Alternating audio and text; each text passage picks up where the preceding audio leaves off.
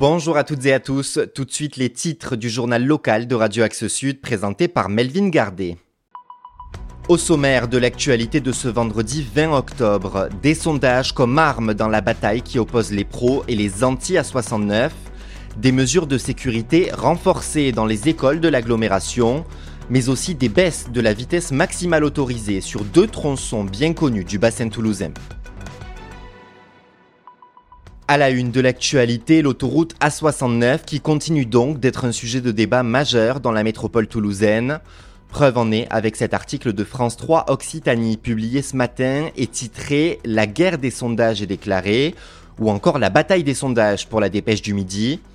Et c'est peu de le dire puisque si mercredi le collectif Anti-A69 La Voix est libre a publié les résultats d'un sondage IFOP selon lequel 61% des habitants du Tarn et de la Haute-Garonne se positionnent contre le projet d'autoroute, eh bien hier, c'est le concessionnaire Atosca qui a levé le voile sur les résultats d'un sondage commandé à Opinionway.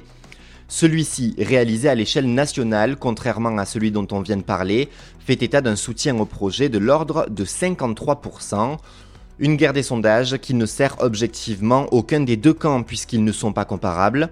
Le collectif La Voix est libre espère en revanche faire plier le gouvernement d'une autre manière avec l'organisation d'un rassemblement de milliers d'opposants à la 69 prévu ce week-end dans le Tarn. Une nouvelle manifestation de soutien aux Palestiniens interdite à Toulouse par la préfecture. Prévue ce soir à 18h devant la Bourse du Travail par le collectif unitaire 31, elle constitue pour les services de l'État une atteinte à la dignité humaine et un risque de trouble à l'ordre public.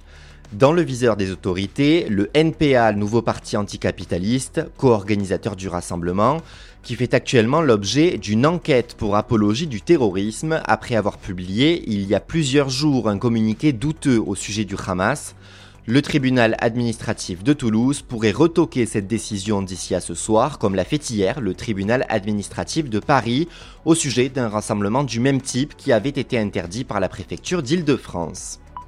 Un renforcement des mesures de sécurité autour des écoles et CLAE a été annoncé par Jean-Luc Moudinque, le maire de Toulouse, hier sur le réseau social X. Après l'évacuation de sept établissements scolaires en raison de fausses alertes à la bombe dans la journée de jeudi, et dans le contexte inquiétant, pour reprendre ces mots que l'on connaît, l'élu a annoncé des rondes et des présences de la police municipale plus fréquentes. Celles-ci s'ajoutent aux mesures déjà prises comme la mise en place d'alarmes anti-intrusion et le rehaussement des clôtures.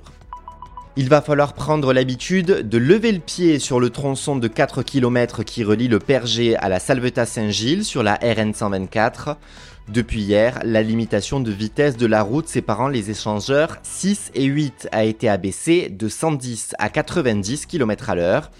La préfecture justifie cette décision par un meilleur écoulement du trafic et par la volonté d'une diminution du nombre d'accidents. Et puis à compter du 8 novembre, c'est le tronçon reliant le fil d'Ariane à la voie lactée en direction de Blagnac qui sera concerné par un abaissement de la vitesse maximale de circulation. Celle-ci va passer de 90 km à 70 km à l'heure. Et puisque l'on parle de transport, on referme ce journal avec les résultats d'une étude réalisée à Toulouse pour l'assureur MMA. Ainsi apprend-on que 29 écarts au code de la route par heure ont été constatés au centre-ville durant la durée de l'étude. 86% des feux rouges grillés l'ont été par des cyclistes et des usagers de trottinettes électriques, contre 8% de voitures. Au global, 51% des contrevenants sont des cyclistes et 30% des piétons. Des piétons dont la principale infraction est de traverser au feu rouge. On passe à la météo. Des averses cet après-midi à Toulouse et du vent jusqu'à 65 km à l'heure tout de même. Sont attendus 18 degrés au cœur de la journée et 15 en soirée. Demain matin, retour des éclaircies toute la journée. Il devrait faire 12 le matin, 18 l'après-midi et 14 en soirée. Dimanche, toujours du beau temps malgré un ciel voilé. Météo France prévoit 8 degrés le matin, 19 l'après-midi et 16 en soirée avec le retour du vent dans la nuit de dimanche à lundi. Celui-ci s'intensifiera pour atteindre les 90 km à l'heure à l'occasion du premier jour de la semaine et apportera des pluies en soirée qui devraient se maintenir plusieurs jours sur le bassin toulousain. Le journal local d'Axe Sud, c'est tous les lundis, mercredis et vendredis à 12h30 et 13h30 sur le 105.1, mais aussi en podcast sur les plateformes de streaming. Bon week-end, à lundi.